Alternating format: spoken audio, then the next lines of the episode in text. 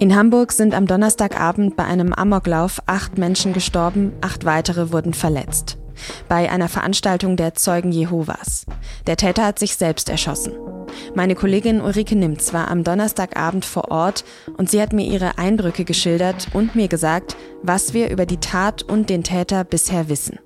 Sie hören auf den Punkt, den Nachrichtenpodcast der Süddeutschen Zeitung. Ich bin Tami Holderried und ich freue mich, dass Sie dabei sind.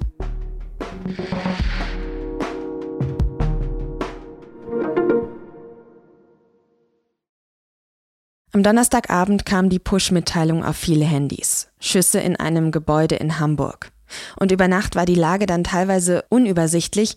Die Polizei hat auch kurzzeitig eine allgemeine Warnung für die ganze Stadt Hamburg rausgegeben. Am Freitagmittag wissen wir jetzt mehr.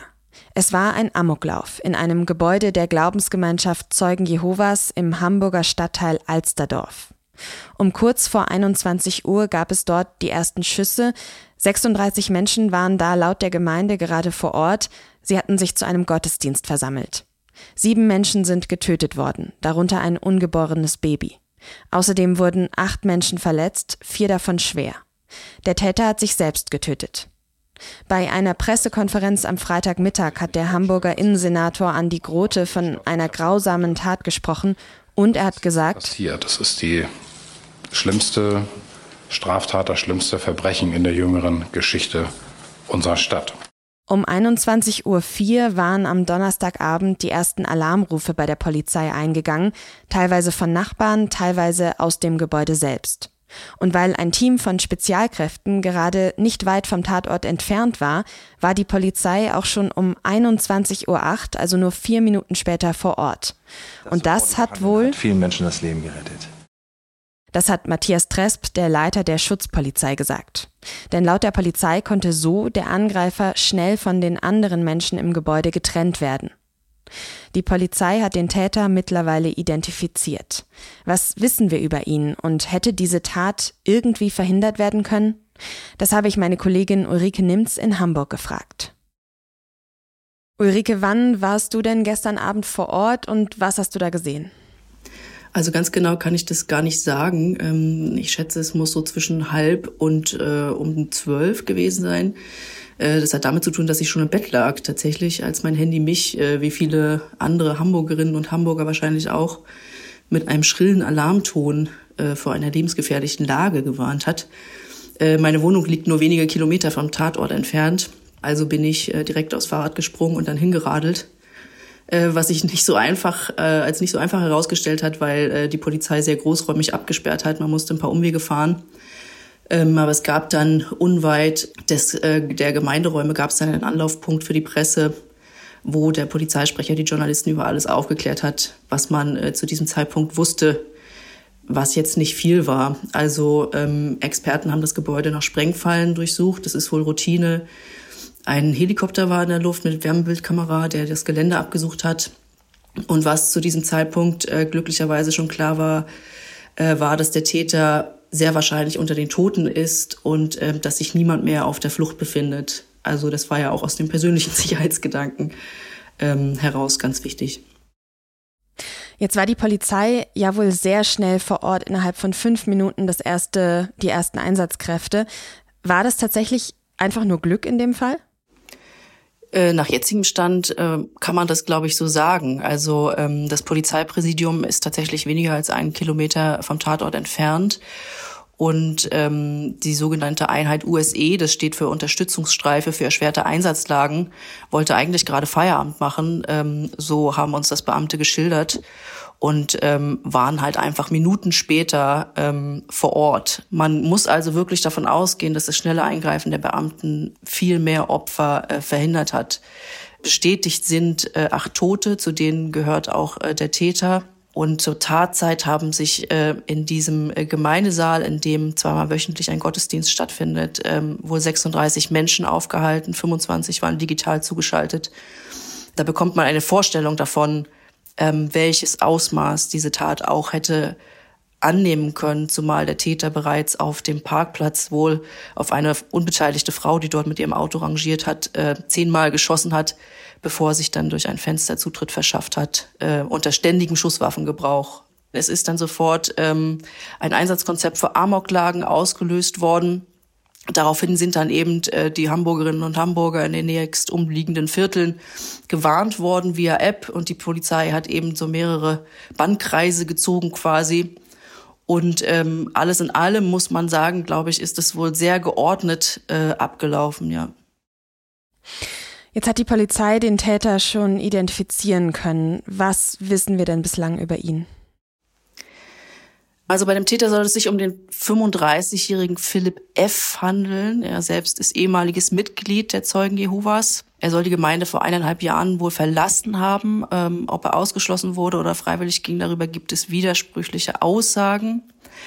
Es gibt eine Webseite des Täters. Ähm, da schreibt er über sich, dass er aus dem Allgäu stammt, in einem streng evangelischen Haushalt aufgewachsen ist, dass er eine Bankkaufmannslehre absolviert hat und später Betriebswirtschaft studiert hat.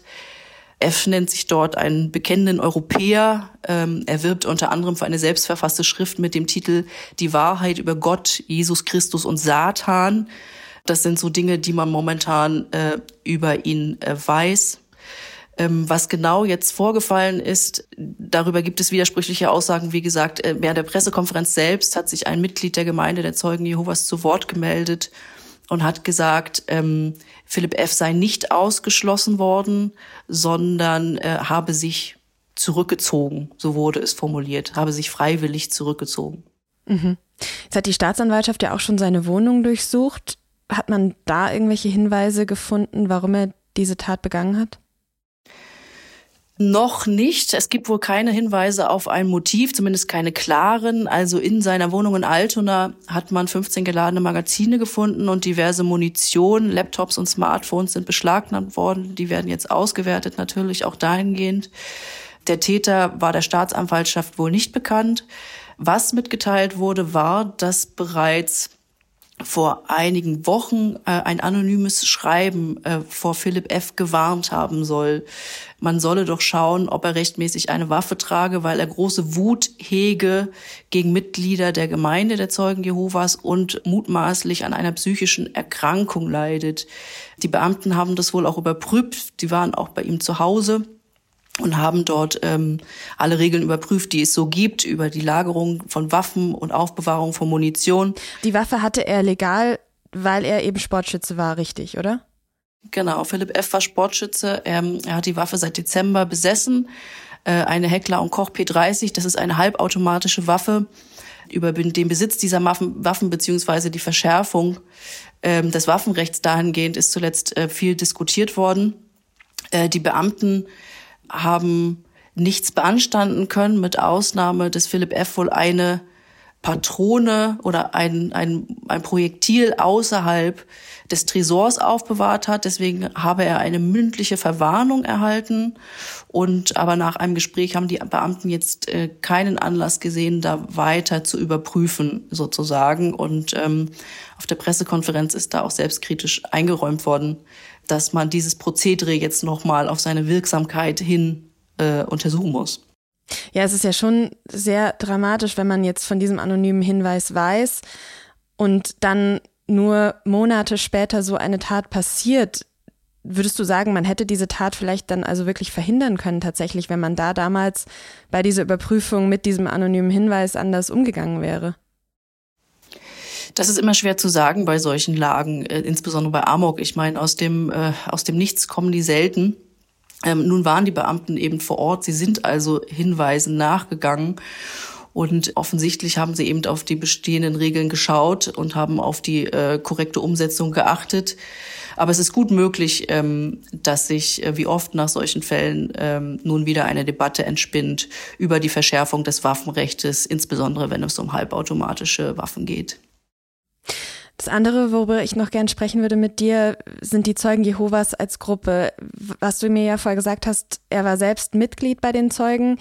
Gibt es denn jetzt schon Theorien, dass da auch sein Motiv liegen könnte? Dieser Hinweis hat sich ja auch darauf bezogen, dass er da Hass hegt auf die Zeugen Jehovas. Du hast vorher gesagt, es gibt Berichte, die Gemeinde freiwillig, aber nicht im Guten verlassen. Wie ordnest du das ein? Auch da wäre ich sehr, sehr vorsichtig. Also im Volksmund werden äh, die Zeugen Jehovas zwar oft als Sekte bezeichnet, aber sie sind äh, als Körperschaft des öffentlichen Rechts anerkannt. Das heißt, sie genießen äh, die gleichen Rechte wie die großen Kirchen. Die Gemeindemitglieder leben oft sehr zurückgezogen und ähm, tatsächlich äh, ist es so, dass Aussteiger in der Vergangenheit berichtet haben von der Praxis des Gemeinschaftsentzugs, äh, so heißt das. Das heißt, dass Menschen, die sich zurückziehen aus der Gemeinde, eben geschnitten werden. So kann man das, glaube ich, äh, vorsichtig formulieren. Also, dass man nicht mal mehr gegrüßt werden darf ähm, von anderen Zeugen. Das betrifft oftmals auch Familienmitglieder. Ob das hier so ist, wie gesagt, ähm, das wissen wir nicht zum jetzigen Zeitpunkt. Ein Mitglied der Gemeinde hat sich zu Wort gemeldet und hat betont, dass dem nicht so gewesen sei. Auch das wird sicherlich jetzt noch Gegenstand der weiteren Ermittlungen sein. Hm. Also immer noch viel, was wir nicht wissen. Vielen Dank trotzdem, Ulrike. Sehr gern. Chinas Präsident Xi Jinping wird fünf weitere Jahre im Amt bleiben. Der chinesische Volkskongress hat ihn am Freitag für eine dritte Amtszeit bestätigt. Bis 2018 durfte ein chinesischer Präsident nur zwei Amtszeiten regieren. Xi Jinping hat das geändert. Der chinesische Volkskongress läuft schon die ganze Woche.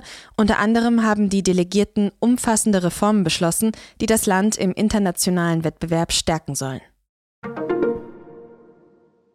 Eigentlich wollte Finanzminister Christian Lindner am kommenden Mittwoch die Eckpunkte seines Haushaltsplans für 2024 vorstellen.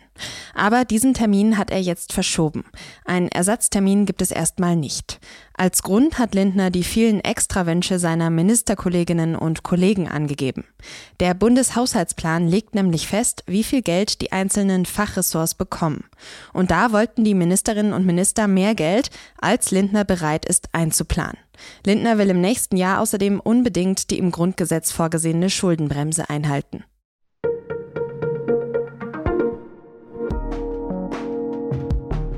Seit Donnerstag treffen sich ja in Frankfurt katholische Bischöfe, Priester und Laien zur sogenannten Synodalversammlung. Sie sprechen da darüber, wie die katholische Kirche in Deutschland reformiert werden könnte. Am Freitag hat die Versammlung beschlossen, ab März 2026 wird es in der katholischen Kirche in Deutschland offizielle Segensfeiern für homosexuelle Paare geben. Freitagabend stehen auch noch mehr große Abstimmungen an.